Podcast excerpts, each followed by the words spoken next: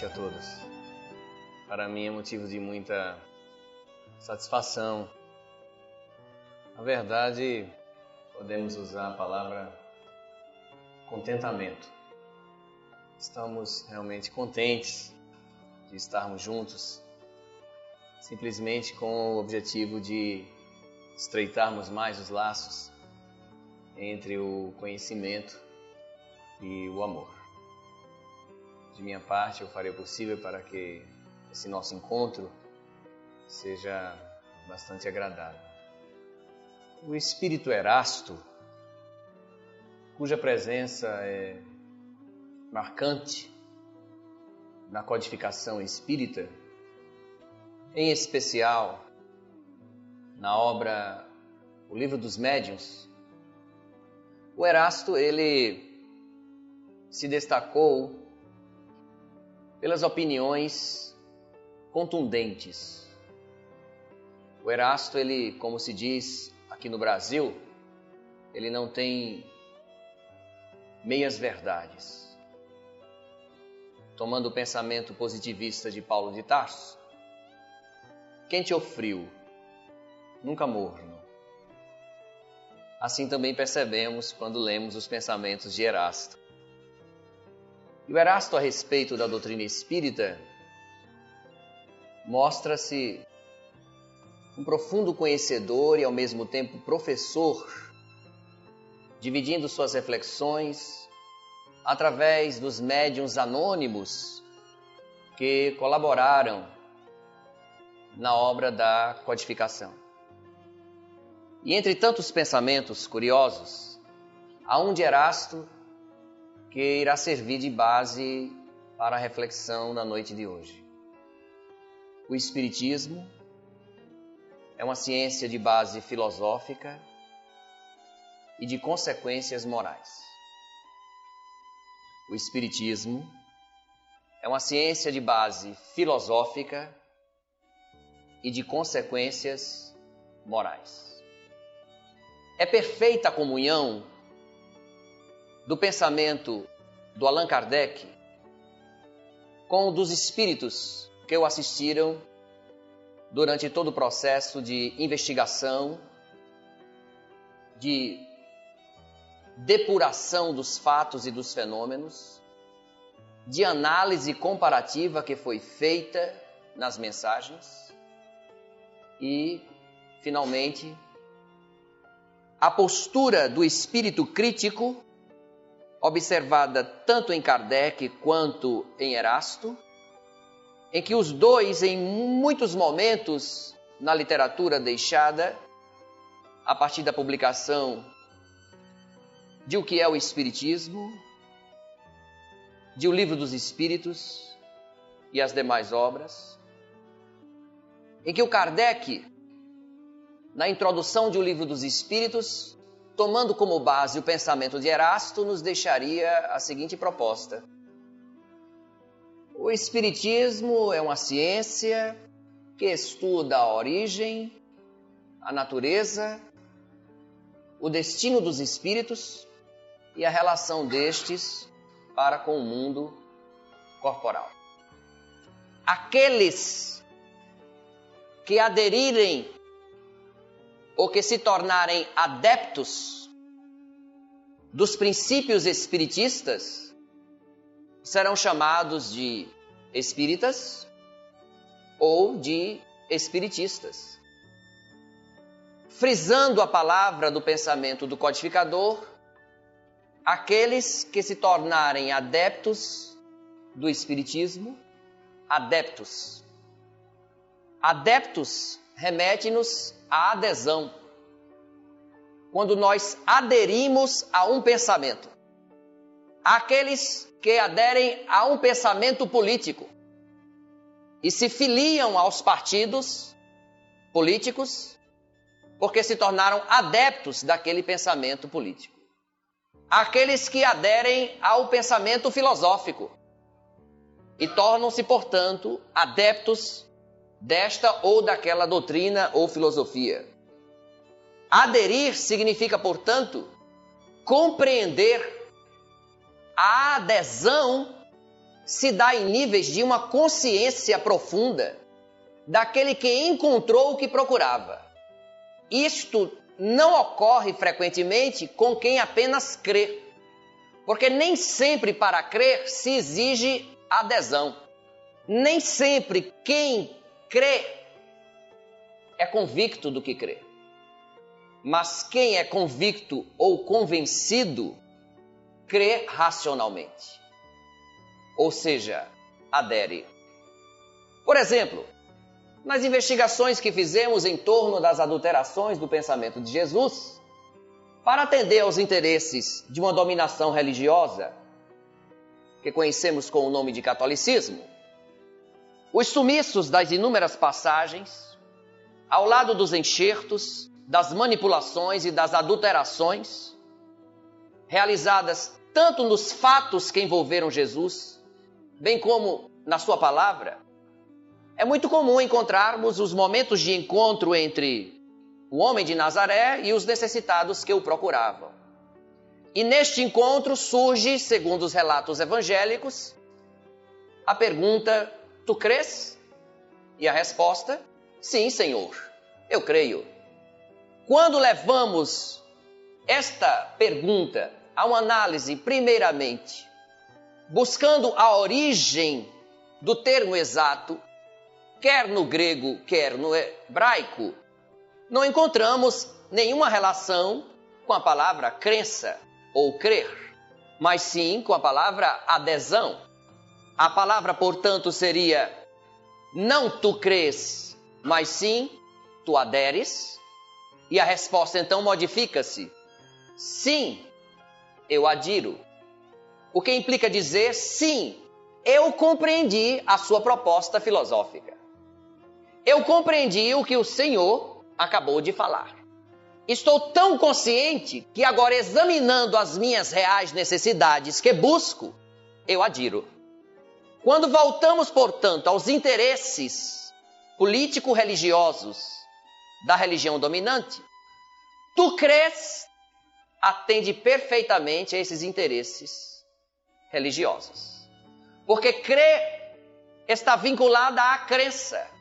A crença apenas de aceite o nosso Senhor Jesus Cristo como teu Salvador e também o da humanidade. Apenas aceite, ou seja, creia. Não compreenda, porque compreender é uma ameaça à estrutura dogmática e religiosa. Porque a partir do momento que se cogita uma filosofia, que se cogita a possibilidade de questionar algo a respeito do que se está escrito, já não há mais uma crença tão estruturada. A crença fica um pouco abalada. Daí o codificador, quando preocupou-se em dar as características morais e de religiosidade ao pensamento espírita, quando publicou em 1864 o Evangelho segundo o Espiritismo, ter colocado na folha de rosto: verdadeira fé só é aquela que encara a razão face a face em todas as épocas da humanidade. Esta fé, portanto, é racional. Ela não lida com as crenças infantis. Ela fala diretamente à razão. Então nós somos adeptos do pensamento espírita. Nós somos adeptos da ciência espírita. Nós somos adeptos da filosofia espírita. Sim, porque o espiritismo em sua essência é uma ciência. É uma ciência que ainda não consegue ser analisada, observada pela ciência acadêmica. Porque a ciência acadêmica tem os seus objetos de estudo materiais. E o objeto de estudo da ciência espírita não é material. Poderíamos concebê-lo material numa quinta essência chamada matéria. Mas não é a matéria que atinge a sensorialidade dos nossos sentidos. Foge ao que compreendemos como matéria, essa energia aglutinada.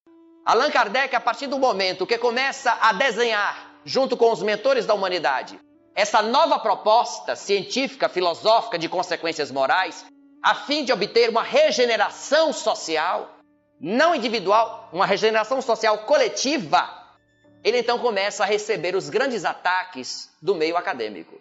Não poderia ser aceito esse pensamento como ciência, porque toda ciência tem um objeto de estudo. Toda ciência tem uma metodologia para estudar a ciência para verificar os fatos. E o interessante é que a ciência é estruturada na teoria, no levantamento das hipóteses, em que os cientistas, os observadores, se dirigem aos laboratórios, já com suas anotações, e eles irão submeter o objeto de estudo à experiência, à repetição, para ver se repetindo, fracassando, repetindo, fracassando, observando, repetindo, fracassando, eles conseguem o êxito daquilo que eles estipularam como teoria. Com a ciência espírita acontece tudo ao contrário. Primeiro, o objeto de estudo, ele pensa, ele tem livre arbítrio, ele tem vontade própria. Qual é o objeto de estudo então dessa ciência? É o espírito. E os fenômenos que esse espírito produz, que são chamados de fenômenos mediúnicos. O espírito, portanto, não se submete à vontade dos cientistas. Nós não podemos nos reunir simplesmente e evocarmos a personalidade do Bezerra de Menezes. Estaremos correndo o risco de um embusteiro tomar o seu lugar. Do mesmo jeito que nós, em nossa evolução ainda tão limitada, somos tão ocupados, por que, que espíritos tão evoluídos estão à nossa disposição? Então, os objetos de estudo da ciência espírita não obedecem aos nossos caprichos. Os objetos de estudo têm livre vontade. E ele foi ele mesmo quem se definiu. Quando o observador Allan Kardec foi às primeiras reuniões, na sua postura crítica, inicialmente cética, eu não posso crer que uma mesa que é destituída de cérebro possa responder a perguntas inteligentes. Isso pode facilmente se explicar, esses movimentos das mesinhas, pelo magnetismo. Sim, o mesmo magnetismo conhecido desde Mesmer, o casal Curie na União Soviética, que magnetizava um molho de chaves. O molho de chaves levantava-se, girava sobre a cabeça dos magnetizadores, inclusive batia, provocando acidentes sobre os presentes. Porém, a mesinha saltitante, a mesinha que girava feito uma bola de basquete na ponta dos dedos dos observadores, não machucava ninguém, ela pulava de forma tripóide de um lado e de outro e assinalando as letras previamente estabelecidas, formando as palavras. Então, uma mesa que não tem cérebro não pode responder a perguntas inteligentes.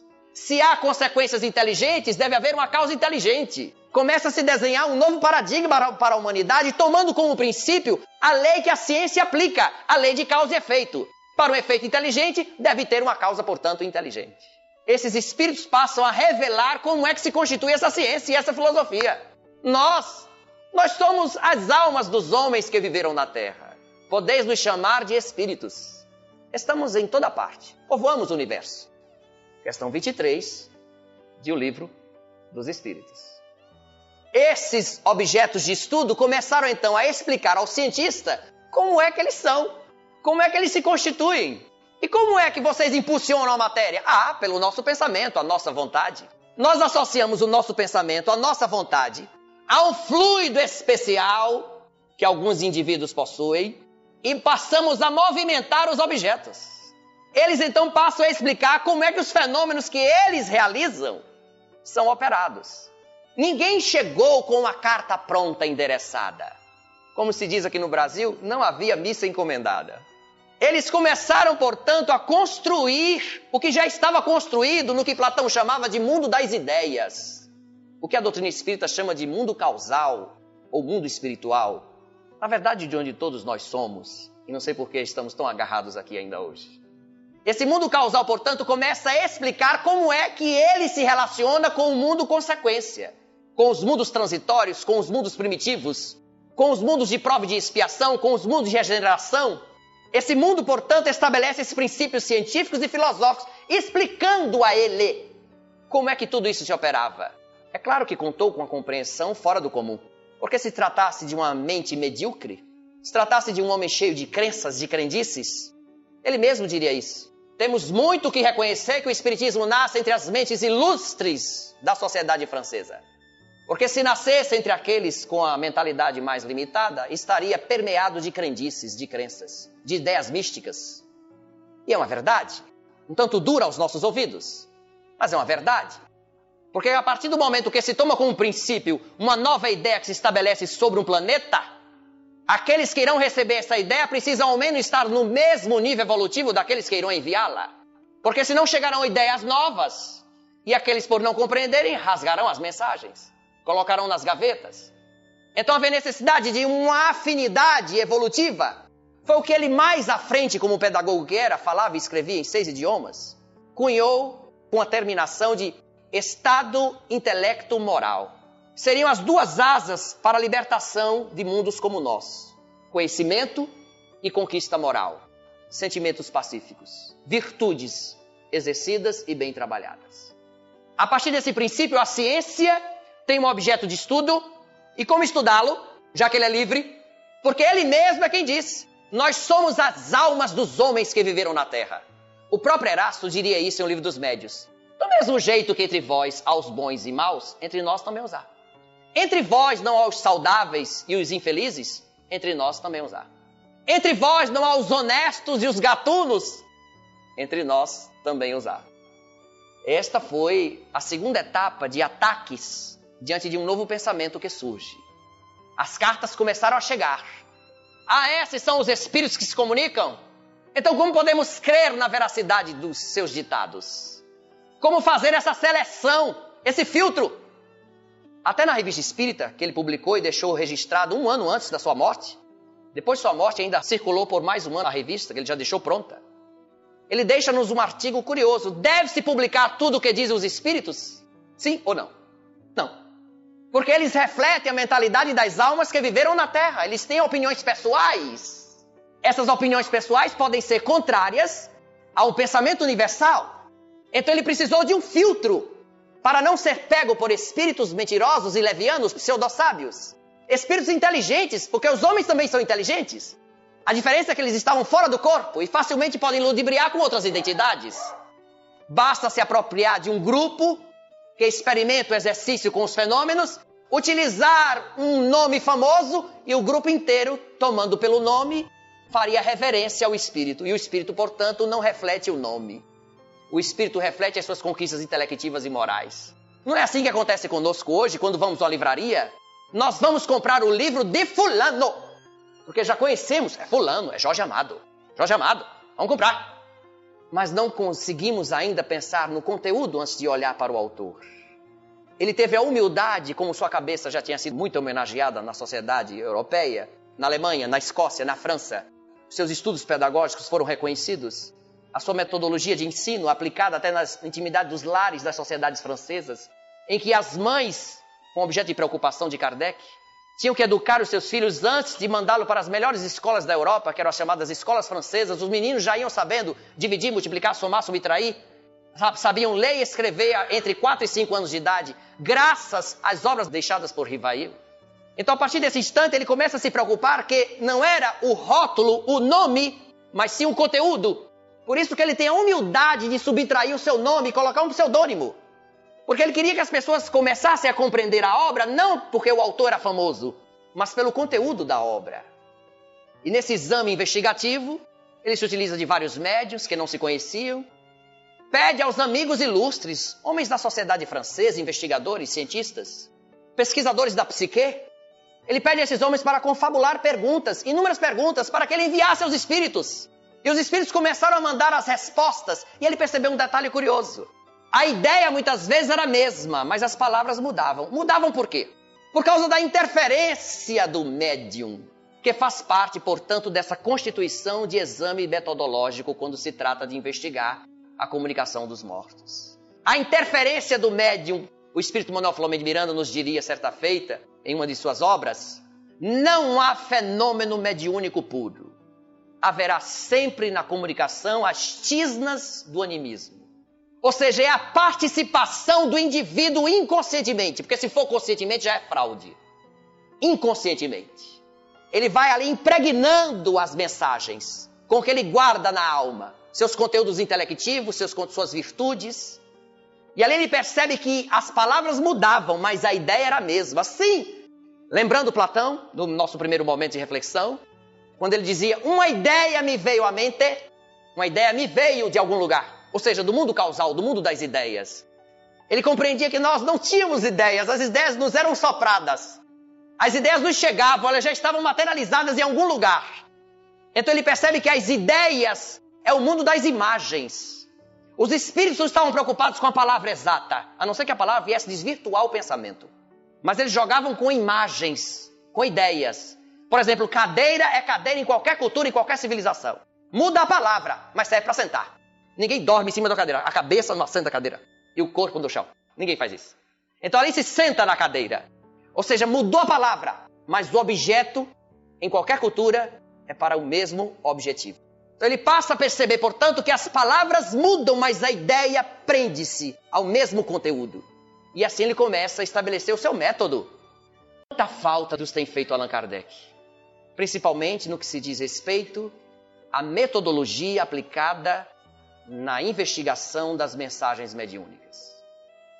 E sabe onde ele teve a curiosidade de nos explicar qual era a metodologia aplicada? Porque no capítulo 3 de O Livro dos Médiuns, ele o chama de o método. Ele ali começa a nos situar como é que ele aplica um método para investigar os espíritos. Ele, por exemplo, diz: uma ciência não se aprende em dias nem semanas, leva-se anos para aprendê-la. Por que, é que o espiritismo será diferente? Olha lá. Então não se aprende espiritismo em pouco tempo. Aqueles que passaram 30, 40 anos reconhecem que não aprenderam nada ainda de Espiritismo. Porque o Espiritismo caminha de braços dados com o progresso. E à medida que avançamos, novas informações nos chegam. Allan Kardec nos falou de erraticidade, André Luiz nos fala de colônias espirituais. Olha lá, como ele vai fracionando o mundo espiritual que Kardec nos deu numa visão geral. Esse método de investigação, ele o chamou de controle universal dos ensinamentos dos espíritos. Controle universal dos ensinamentos dos espíritos. Será em a Gênese, caráter da revelação espírita. É belíssimo esse capítulo, vale a pena conferi-lo. Não se revela mentiras. Quando se trata de uma revelação, revela-se a verdade. E a verdade não é um produto de um indivíduo, de um grupo. A verdade, para ser verdade, ela é universal. Ali ele institui a base da investigação que ele promove. Para algo ser aceito como verdade, é preciso que venha através de vários médiums a mesma informação. Em seus escritos pessoais, eu gostaria de lembrar hoje de um livro chamado Obras Póstumas. Foi compilado pela sua esposa ao lado de um amigo após a morte de Allan Kardec. E ali ele nos deixa, entre tantos pensamentos curiosos, quem já leu a obra já teve a sensação de Kardec estar conversando conosco pessoalmente nela. Parece que ele está ali ao nosso lado. Nós lemos um trechinho, parece que é ele que está falando com a gente. E há ali um pensamento curiosíssimo sobre este assunto.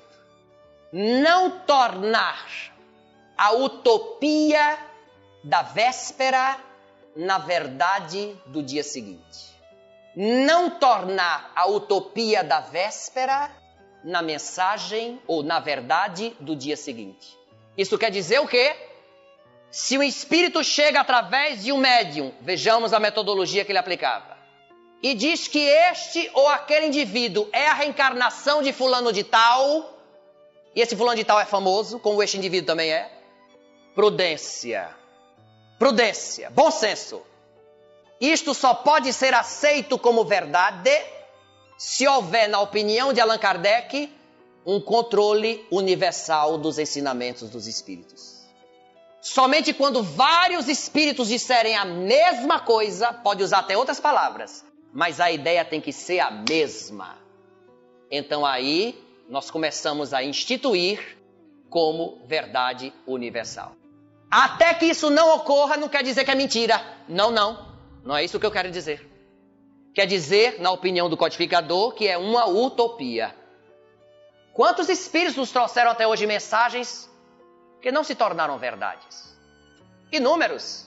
Que com o passar dos anos no movimento espírita caíram no esquecimento. Porque para ser verdade não pode ser fruto da mente de um espírito ou de um médium e Allan Kardec, em O Livro dos Médios, nos deixa de forma clara. Após todos esses anos de investigação, nos diz ele, chego à conclusão que aprendi com todos os espíritos, desde o mais ignorante até o mais sábio. E pude perceber, olha lá, pude perceber que nenhum deles possui o conhecimento pleno das coisas. Então, por que é que é espírito sabe tudo? Não sabe tudo. E os humildes dizem: Isto eu não sei. Eu vou me informar. Na próxima reunião eu trago a resposta. Os espíritos que se metem a responder a todos os assuntos são facilmente pegos na limitação de seus conhecimentos intelectivos. Espíritos palavrosos, espíritos que falam demais para dizer pouca coisa, que sofrem de verborragia. Porque para se falar não se precisa dizer muito. Vejamos espíritos imperfeitos como eu. Eu preciso de uma hora para falar. Seguindo a linha, portanto, deste pensamento, nós passamos a transitar num campo seguro, num campo fértil e produtivo, e que o produto desse campo nós teremos satisfação de colher. Caso contrário, se nos afastarmos dessa metodologia intuitiva racional, como ele nos legou, o nosso campo será coberto por ervas daninhas. E as ervas daninhas terão que ser arrancadas, a fim de que não prejudique a plantação. Mas nós só reconheceremos uma erva daninha se conhecermos a origem. Dá para saber que tem relógio do Paraguai? Dá.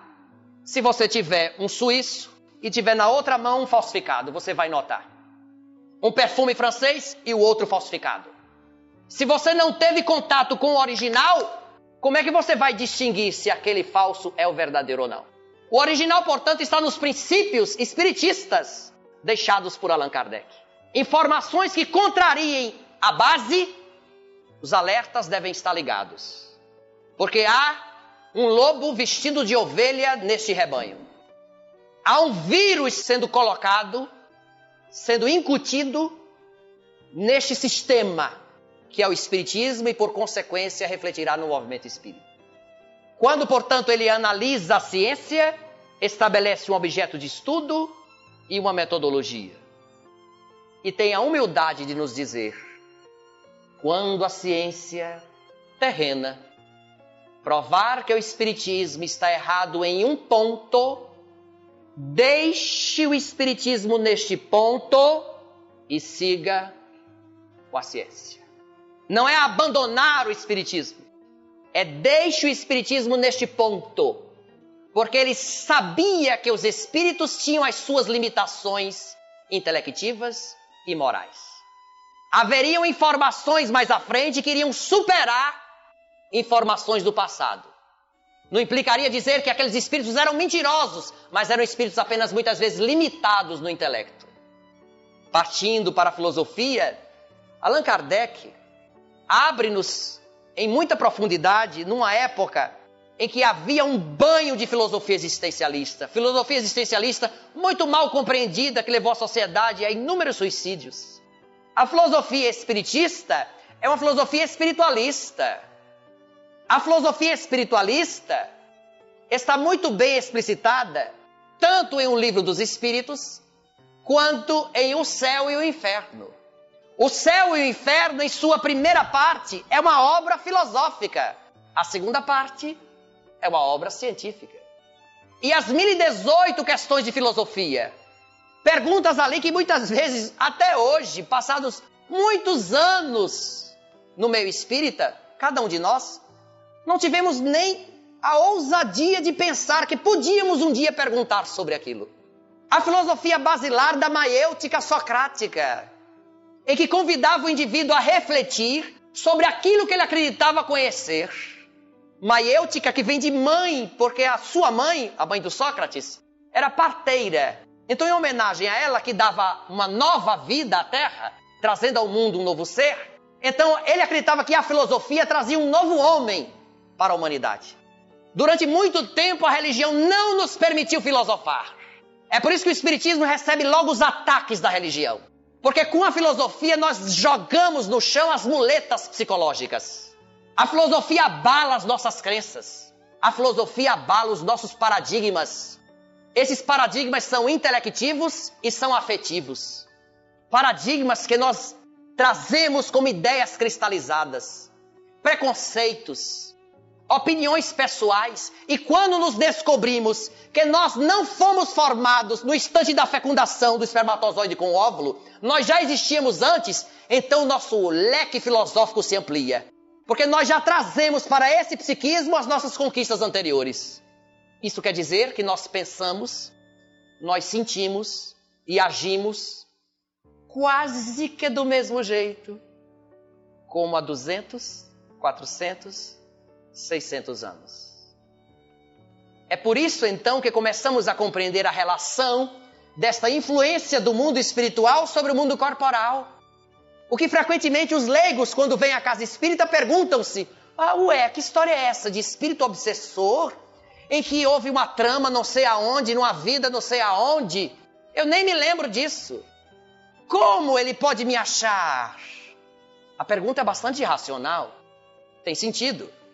Mudou o corpo, mudou o idioma, mudou a posição financeira de uma existência para outra, mudou a cultura, mudou a maneira de se vestir, a cor da pele, a raça, mudou algumas vezes um pouco a crença, mas sabe o que não mudou? O espírito, o essencial. É como as cervejas, né? Elas mudam de rótulo, mas o teor é sempre o mesmo: embriagador, perturbador, apaixonante, viciador. Então os espíritos trazem, mudando apenas de vestimenta, como diz Krishna a Arjuna. Do mesmo jeito que tu tens, eu também tive já muitos renascimentos. Da mesma forma que trocamos os vestidos velhos por vestidos novos, trocamos os corpos gastos por corpos novos. Ou seja, muda-se o corpo, mas o essencial, que é o espírito, leva muito tempo para mudar. Leva muito tempo. Eis o porquê de nós temos ainda grande dificuldade de compreender a ciência, a filosofia com suas consequências de religiosidade e moral em nossa vida, de compreender o Espiritismo. Capítulo 29, Kardec nos diz assim: o Espiritismo que acaba de nascer ainda é pouco compreendido entre a grande maioria de seus adeptos, de forma que torna difícil existir entre eles um verdadeiro laço de família. Parece que é atual. É novo para nós, ou não é? Pouco mais de 150 anos. Ao contrário, por exemplo, da religião dominante, que alguns historiadores colocam em 16 séculos, outros, eu particularmente, coloco em 18 séculos. Já entre o primeiro e segundo século já existia uma hierarquia. Já existiam as eclésias fundadas por Paulo de Tarso, as igrejas. E o pensamento já estava se estruturando num dogma doutrinário totalmente distante de um pensamento livre daquele homem sonhador que foi Jesus. Então, tão novo, tão novo, tem um artigo de Kardec na revista Espírita, quando ele nos define o que é finalmente o Espiritismo, fechando em uma frase: trata-se de uma doutrina de princípios filosóficos e éticos e consequências morais. Quando ele tenta responder se o Espiritismo é ou não é uma religião, o artigo é belíssimo. O artigo é encantador. E ele ali mostra toda a sua inteligência quando ele diz assim, até o seu traço de ironia. Sim, porque no mundo ocidental a ironia foi vista de uma forma muito pejorativa. A ironia entre os gregos, entre os franceses, é típica de almas inteligentes que jogam com as palavras. Lembra de Jesus? Que dizem os homens quem eu sou? Jogando com as palavras. Coloquem aí para fora. O que é que vocês acham que eu sou? O que é que eles entendiam até aquele momento? Quem eu sou? Então Kardec diz assim: eu ri muito quando li esse pensamento e guardei-o na memória, muito interessante. Se Jesus tivesse se preocupado em escrever alguma coisa, não teríamos hoje essa confusão entre as religiões. Está com a verdade. De uma certa forma, está com a verdade. Porque durante todos esses séculos colocaram palavras em sua boca que ele nunca pronunciou e gestos em seu comportamento que ele nunca teve, a fim de atender aos interesses de uma religião dominante interesses políticos e econômicos sobre as massas mais ignorantes. Mas com o Espiritismo, não dá para fazermos isso, porque as obras estão fresquinhas, como se diz. Saíram do forno. A mensagem ali está viva. Não tem como ocorrer inúmeras interpretações. Eu estava folheando o livro de um espírito e vem tomando lentamente, através de grupos de estudo em algumas instituições espíritas. E esse espírito é muito inteligente. Esse espírito manipula o pensamento espírita de uma forma que ele introduz o pensamento dele e depois diz que é do espiritismo, quando não tem nada a ver. E entre vários absurdos que esse espírito vem escrevendo, há um que ele diz assim: o espiritismo se permite a inúmeras interpretações. Como? É a Bíblia, por acaso? Em que cada igreja, pastor, teologia, seminarista fez uma interpretação? O espiritismo é único. Ou é? Ou não é? Está tudo muito bem estruturado, porque não foi feito à base de práticas religiosas místicas. Foi feito com observação científica. Se estabeleceram parâmetros. Na revista espírita há publicações do espírito Lázaro que Kardec discute com Lázaro e não concorda com a opinião de Lázaro. E ele diz que não vai publicar a mensagem de Lázaro, porque não está refletindo o pensamento universal. Sabe-se lá o que aconteceu naquele momento? Provavelmente a inviabilidade da sensitividade do médium não filtrou bem a mensagem, que acontece muito. Seguindo, portanto, esse pensamento, nós começamos a compreender que as nossas resistências não são de agora. Nós somos almas ainda católicas. Nós ainda cremos como católicos. Nós pensamos e sentimos como católicos. Nós temos medo de duvidar Sim, porque a religião dominadora disse que não podíamos duvidar. Nós íamos nos confessar, lembra? É que eu estou querendo, não, não queira não. Queira não, que não pode querer não. Mas é que eu estou pensando, também não pode pensar. É bom não pensar. Mas é que na verdade eu desejo. Ih, piorou. Não deseje não. Desejar leva ao pecado. O pecado leva ao inferno. E lentamente a nossa sede de voar, a nossa arte de pensar, foi sendo mutilada.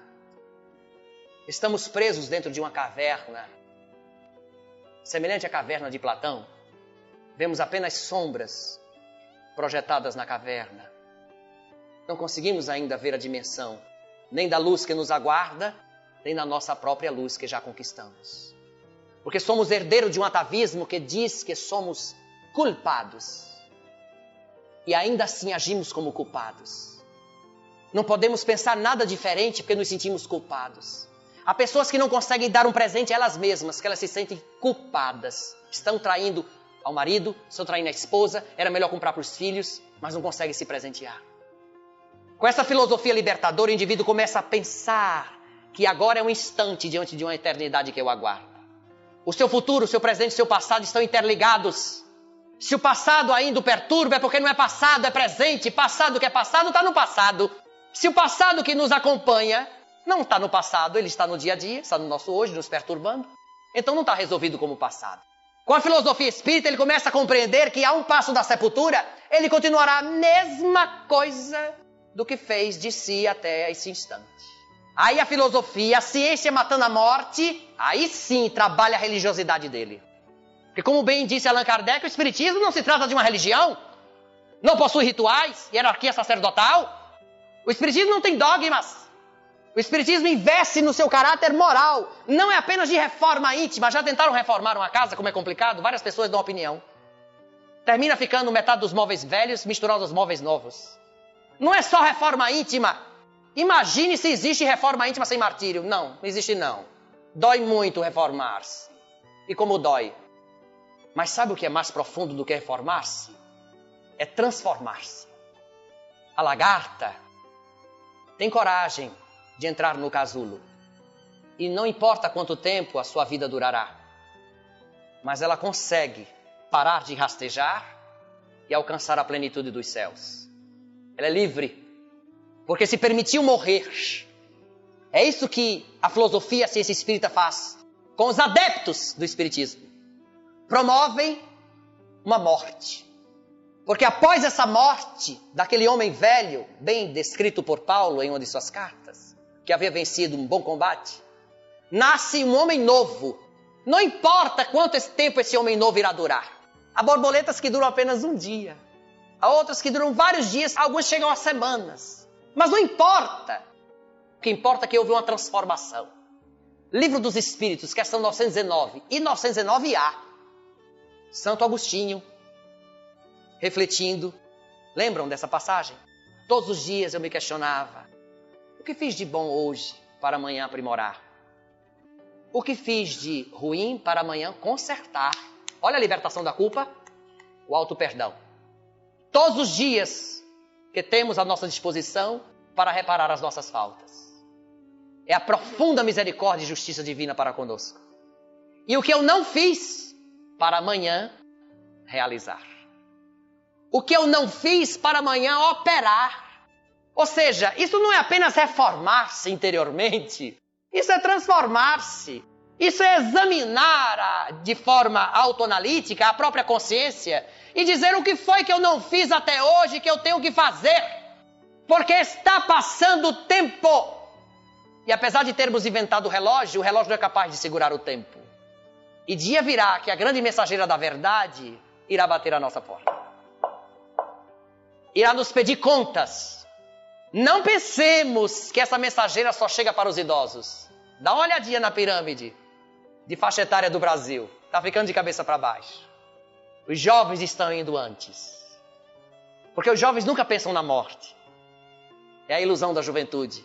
Um dia passa assim como a beleza. Por mais que se estique aqui, estique ali, é, o pessoal nasce nordestino e morre coreano, todo esticado. Mas um dia essa beleza passa.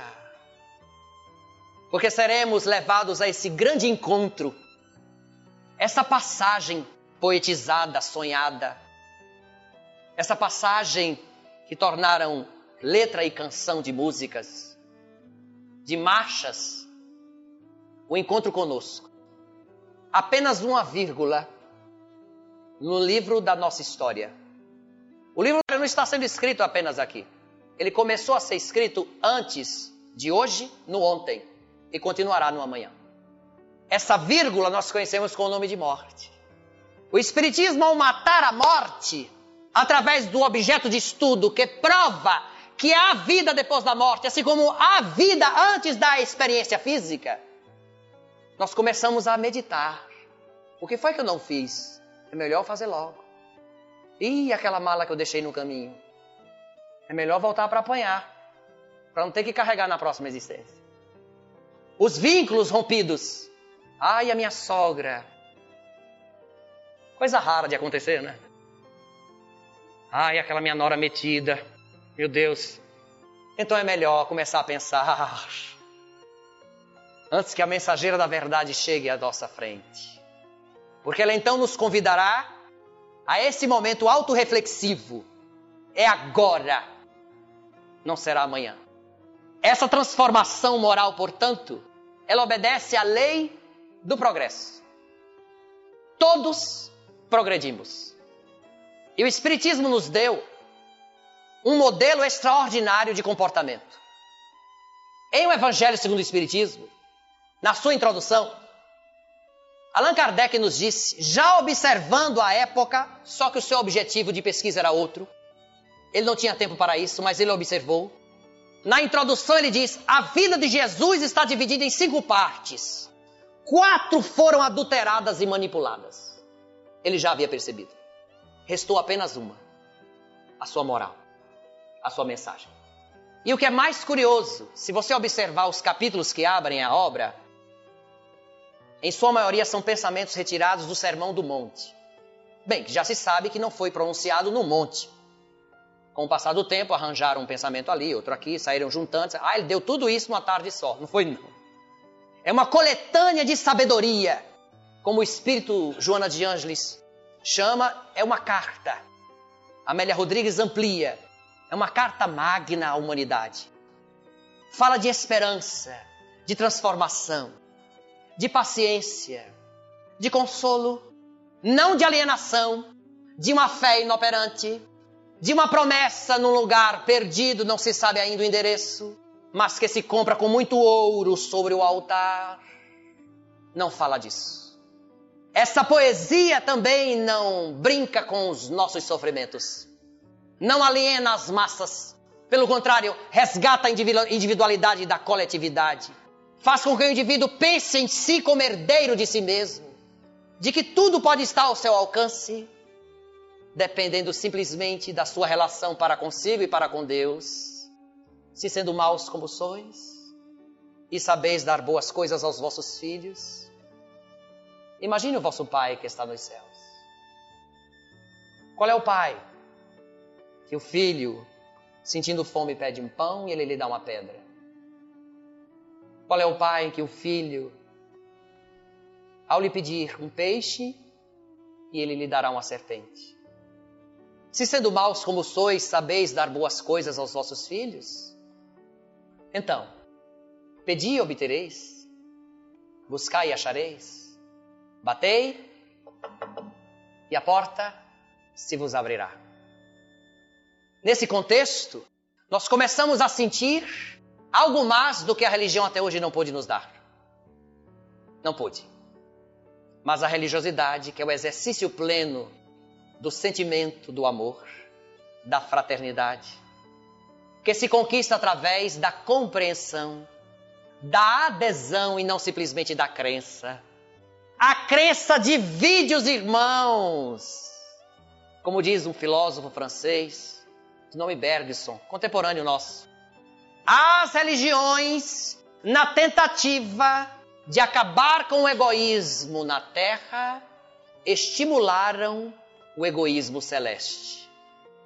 Então estamos todos como cristãos, mas estamos todos armados uns contra os outros.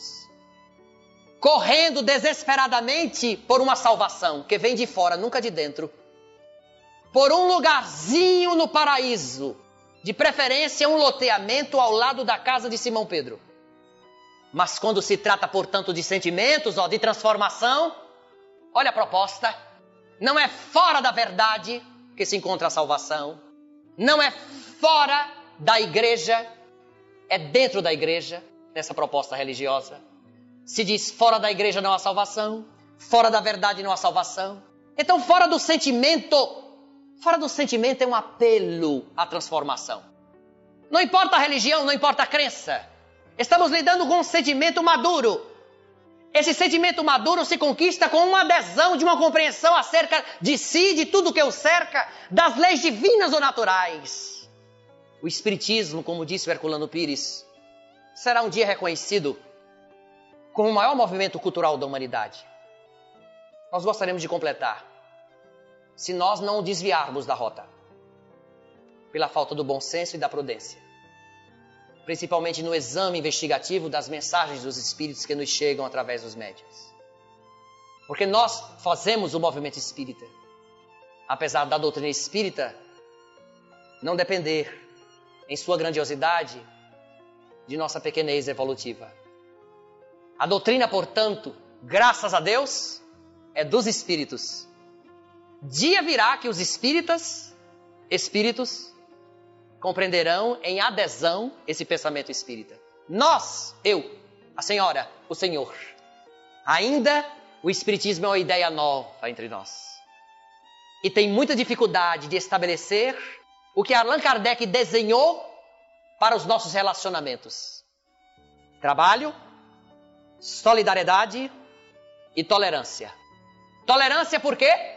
Porque é a base da afetividade, a base da fraternidade.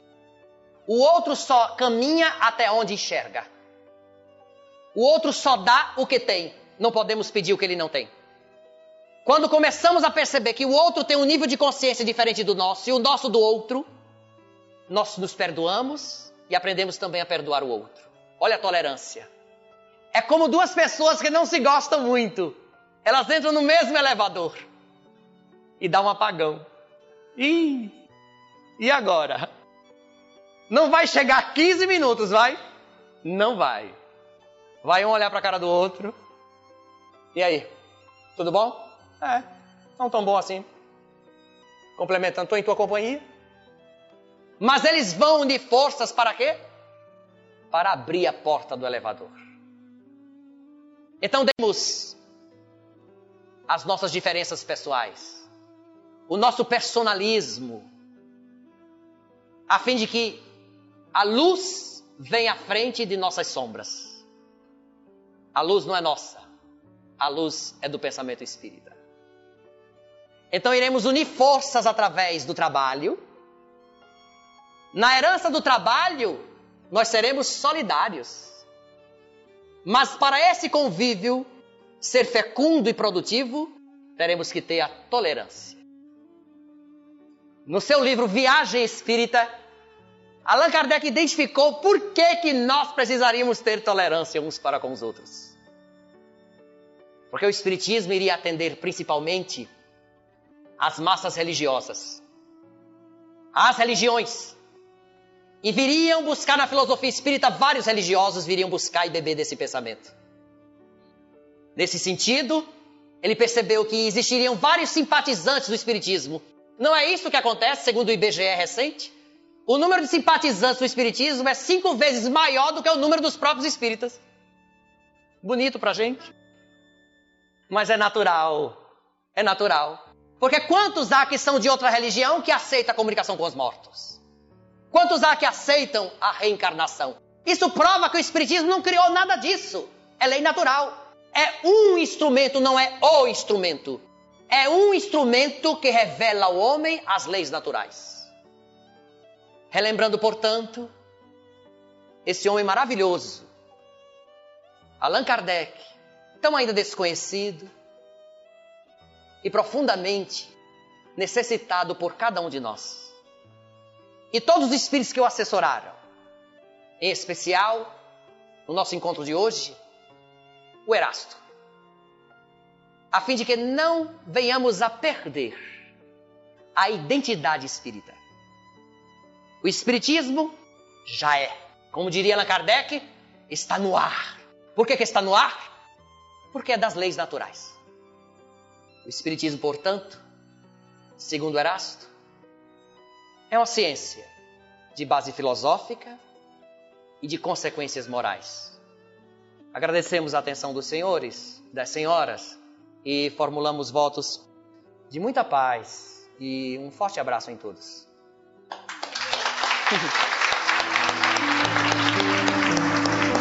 É isso.